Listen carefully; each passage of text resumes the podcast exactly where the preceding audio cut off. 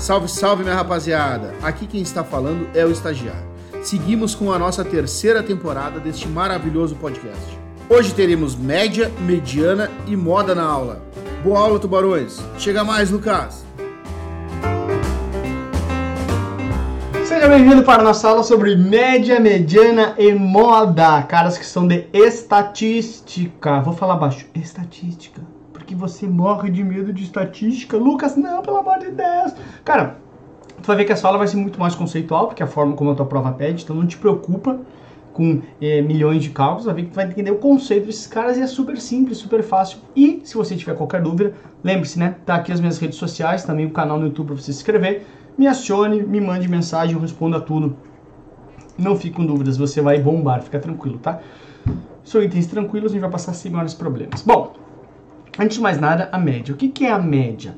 A média uh, é uh, a minha. Ex... Eu vou, de acordo com os resultados passados, por exemplo, ah, janeiro 3%, fevereiro 2,5%, tal, tal, tal. Eu pego resultados passados, por exemplo, aqui eu peguei 6 amostras, 6 meses, e a soma total desses meses deu 14%. Então eu pego 14 dividido pelo número de amostras e eu vou ter 2,33. Tá, essa é a média, mas o que, que isso quer dizer? Isso vai me trazer justamente a minha expectativa de retorno futuro para este fundo. Então, aqui para julho, eu tenho uma expectativa de render 2,33 ao mês. E claro, quanto maior for a amostra, por exemplo, ah, ao invés de pegar aqui 6 meses, pegar 40 meses, mais fidedigna tende a ser a minha média. É claro que é certo que isso vai acontecer 2.33? Não, porque rentabilidade passada não é garantia de rentabilidade futura. Parece o carinha lá quando fala nos comerciais de investimentos, né? E isso é verdade. Então, o que, que acontece? Isso é ó, a tua média, a média, ela é uma expectativa de retorno. Quanto eu espero receber. Só que tem o outro item chamado desvio padrão, que é o risco disso não acontecer. Então, duas coisas que tem que levar para tua prova. Média é a expectativa de retorno, desvio padrão é o risco desta média não acontecer. Olha o nome. Desvio padrão. A média é o padrão. Qual é o padrão? 2.33. E o desvio do padrão é o risco disso não acontecer. Então, o desvio padrão vai ser o número que vai me dizer a chance da média não acontecer. Mais ou menos isso, ok? Claro, quanto maior o desvio padrão, maior o risco, maior a chance de não acontecer aquela média. Tá bom? Então, média, expectativa de retorno. Ok? Bacana. Aí a gente vai para a segunda, que é a mediana. Tá? O que, que é a mediana? A mediana, meu, a mediana é a medida central da amostra. É o ponto central da amostra. Ixi, Lucas, como assim? Pensa comigo o seguinte, vamos, vamos imaginar que eu peguei um outro fundo, tá? Não aquele anterior. E o fundo rendeu 1% num mês, 2% no outro, 2% no outro, 4% no outro, 6% no outro, 8% no outro e 10% no outro. O que, que vai ser a mediana? A mediana é o centro dessa amostra. Ou seja, já que ele está no centro, ele tem que olhar para um lado e tem que ter o um número X de amiguinhos, e olhar para o outro tem que ter o mesmo número X de amiguinhos, porque ele está exatamente no meio. Então, olha só, esse 4 aqui, ele olha para cá e tem 1, 2, 3 amiguinhos. Ele olha para cá e ele tem um, dois, três amiguinhos também. Então, para a direita tem três amiguinhos, para a esquerda também tem três amiguinhos. Ou seja, ele é o ponto central. Ele olha para lá, três amigos. Olha para cá, três amigos. Ele está exatamente no meio dessa amostra. Claro que a primeira coisa, antes de mais nada, eu, tinha ter, eu coloquei eles em ordem aqui, né? Se viessem dados embaralhados, teria que colocar eles em ordem crescente, tudo bem? Bacana. Tá, mas isso é muito simples quando tem uma amostra ímpar, né? Porque o ímpar, ele eu separo no meio, tem um número par para cá e um número par para lá. Agora, se for uma amostra par, ou seja, se for uma amostra de número par, aqui está o exemplo, né? Então, aqui antes a mediana era 4, ponto central é, central é 4, tem três amiguinhos para um lado, três para o outro. E numa amostra par, eu não vou ter esse ponto central único. Então, eu tenho uma dupla central, que é o 4 e o 6.